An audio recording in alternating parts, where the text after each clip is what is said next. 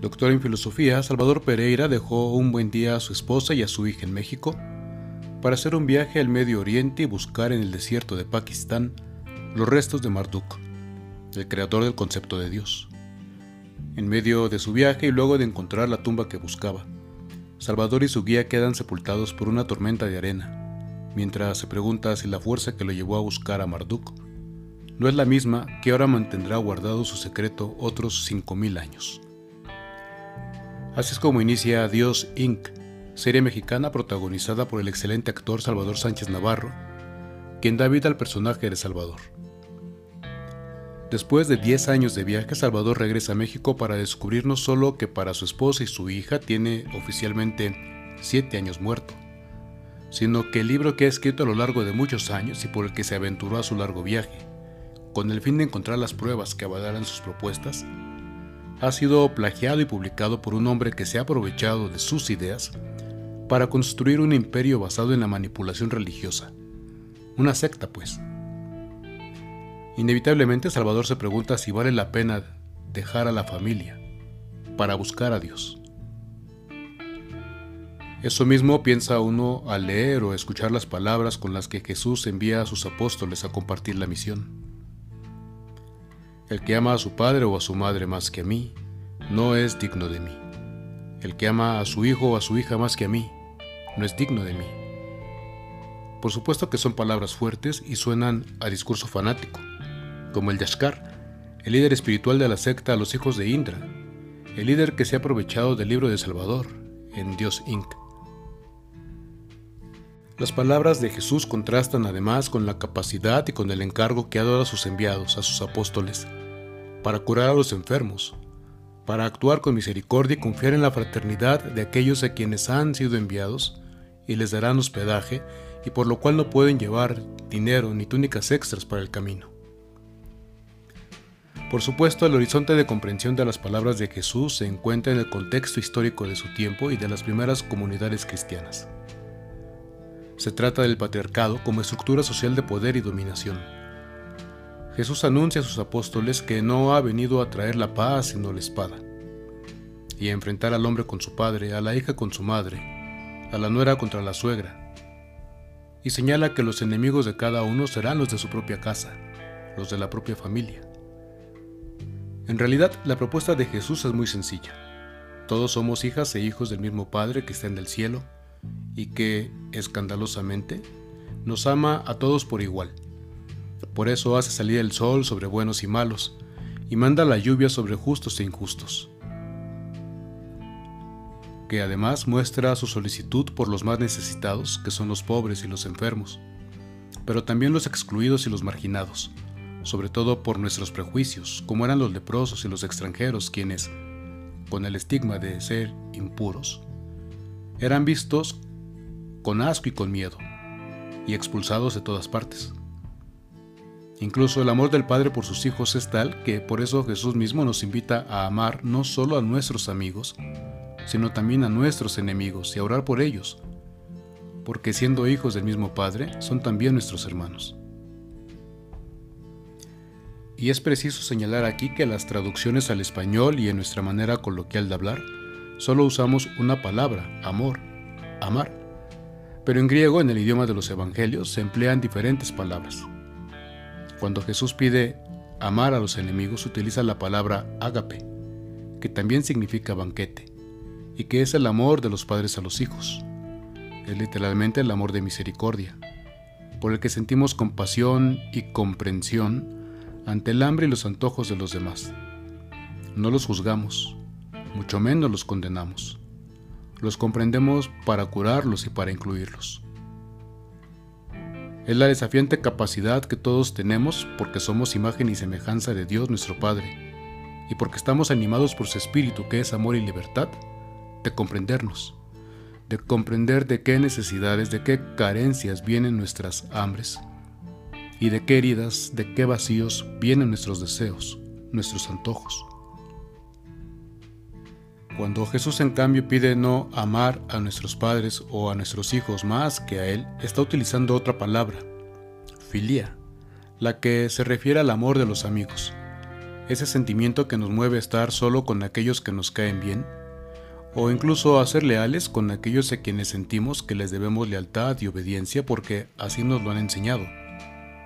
porque sobre esas convicciones hemos construido nuestras comunidades o nuestras sociedades,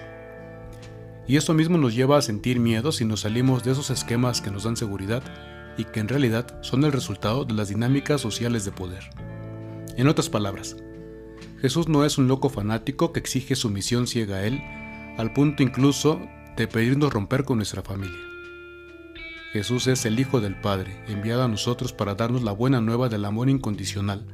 absolutamente misericordioso y fiel, con que somos amados por Dios, y por eso mismo su anuncio y su presencia nos incomodan, porque nos hacen caer en la cuenta de que las estructuras de poder y de pensamiento que nos han hecho creer que unos valen más que otros, que unos merecen ser amados mientras que otros merecen ser despreciados, no se justifican de ninguna manera, mucho menos en el amor de Dios. Que nada justifica, y mucho menos el nombre de Dios, decir que a unos hay que verlos con compasión o con admiración, mientras que a otros hay que verlos con desdén o con desprecio, con asco o con miedo. Jesús nos incomoda, nos quita la paz, porque nos recuerda que no hay nada que justifique sentirse superior a los demás. Nos recuerda que no hay nada que justifique el desprecio y la exclusión de nadie por eso llaman la atención y no dejan de ser antievangélicos y anticristianos, incluso anticatólicos. Los discursos de odio y de fanatismo que, en nombre de Dios, quieren legitimar y justificar la violencia y la expulsión de los distintos, de los diversos, de los extraños, de los extranjeros, de los pobres, de los migrantes, de quienes no tienen poder ni dinero para volverse atractivos en todos los sentidos. En la Sagrada Escritura la espada es el símbolo de la palabra de Dios. Así que cuando Jesús dice que no ha venido a traernos la paz sino la espada, está diciendo que su palabra tiene que penetrar de tal manera en nuestras conciencias, en nuestras mentes y en nuestros corazones, que tengamos que reconocer los prejuicios que nos dan comodidad, porque justifican nuestra indiferencia, cuando no nuestro odio y nuestra violencia.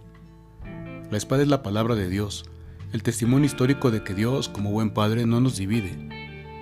sino nos une y por eso mismo nunca justifica ninguna idea de pureza para que nos etiquetemos y nos veamos a unos como mejores que otros. Literalmente esa idea es diabólica. Cuando Jesús dice que los enemigos serán los de la propia familia y que los hijos estarán contra los padres y las hijas contra las madres y las nueras contra las suegras, lo que en realidad está diciendo es que el amor de Dios se opone a las estructuras de sumisión el enfrentamiento se da cuando unos quieren imponerse sobre los demás. Los enfrentamientos siempre son verticales, no horizontales. Jesús no habla de hermanos contra hermanos. Cuando nos reconocemos hermanos es imposible el enfrentamiento, porque al otro solo se le descubre como hermano cuando se le ve con compasión y se le reconoce simultáneamente como hija o hijo de Dios. En ese momento vemos en el otro a Dios mismo, y el otro se convierte en un espejo en el que descubrimos la verdad de lo que somos nosotros mismos, hijas e hijos del mismo Dios, del mismo Padre, igualmente amados por Él. Si Jesús se pone como referencia y criterio de amor es porque Él no tiene afanes de poder, porque Él no excluye, Él acoge, porque Él no justifica el dolor ni las enfermedades, las cura. Él no justifica el hambre, Él comparte su pan. Él no justifica las burlas sobre nadie. Él toma la cruz por todos. Tomar la cruz para ser dignos de Jesús significa estar dispuestos a la burla y el deshonor social, a la muerte social, incluso a la muerte física, a ser crucificados como lo fue Jesús, por amar a los que otros dicen que hay que odiar, por ayudar a los que otros dicen que deben rascarse con sus propias uñas, por curar a los que sufren el dolor por compartir el pan con quien otros dicen que no lo merecen, por acoger a los que otros quieren dejar fuera, por los que se juegan la vida para que vivan los que otros dicen que no vale la pena darles un lugar en la sociedad y en la historia, por hacer visibles a los que otros quieren invisibilizar, por acoger a la mesa a los que otros quieren echar migajas. El amor de Jesús es escandaloso. La generosidad del amor es escandalosa. Solo Jesús promete la eternidad como recompensa a quien da un vaso de agua. Solo Dios nos sirve la eternidad en el desayuno, porque así es el amor, porque lo importante no es el vaso ni el agua, sino la tremenda valentía de tragarse el miedo y el asco, para ver a los ojos a quienes normalmente les daríamos la espalda, para doblegar el orgullo y el ego, para ser sencillamente buenas gentes, personas compasivas y misericordiosas, hermanas y hermanos de todos, hasta de los que aún no saben amar, quizá porque hasta ahora, en la sociedad violenta en que han crecido, nadie los ha sabido amar, o nadie se ha atrevido a amarlos.